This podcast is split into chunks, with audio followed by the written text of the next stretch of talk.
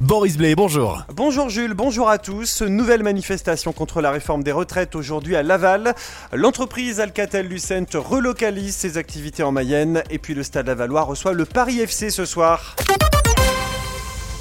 Des perturbations à prévoir aujourd'hui à Laval. Une nouvelle manifestation est prévue contre la réforme des retraites. La circulation sera ralentie à partir de 14h autour du square de Boston aujourd'hui. Le trafic des trains est toujours perturbé, tout comme le trafic aérien. Concernant les raffineries, il n'y en a qu'une sur huit qui fonctionne à nouveau, mais il n'y a pas de pénurie de carburant dans les stations-service pour le moment.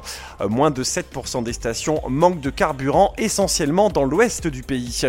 Encore trois nuits de fermeture aux urgences de Laval. Le service manque de médecins urgentistes et ne reçoit plus le public depuis hier soir. De 18h30 à 8h30, il faut appeler le 15 en cas d'urgence vitale et le 116 117 pour un médecin traitant. Ce sera aussi le cas mardi et mercredi prochain. Une bonne nouvelle pour l'économie de la Mayenne. L'entreprise Alcatel-Lucent a prévu de relocaliser dans le département une de ses activités basées en Europe de l'Est. Ce fournisseur mondial de services, de solutions de communication et de réseaux pour entreprises va relocaliser dans la région la production de ses centraux téléphoniques dans les prochaines semaines. Une visite du ministre délégué chargé de la transition numérique et des télécommunications, Jean-Noël Barrot, serait prévue à cette occasion. Une aide pour la Syrie et la Turquie. Le département de la Mayenne va verser 10 000 euros à la Croix-Rouge française après les séismes meurtriers qui ont touché les deux pays le mois dernier. L'aide exceptionnelle a été votée en session cette semaine. C'est l'ouverture de la pêche ce week-end dans les rivières et les plans d'eau de première catégorie. Les amateurs chercheront la truite, le brochet ou le cendre. Le latéral gauche, Edson Sedou, s'est engagé pour deux ans de plus avec le Stade Lavallois. Une continuité logique pour le joueur arrivé en 2020 et qui a gagné en maturité ces dernières années.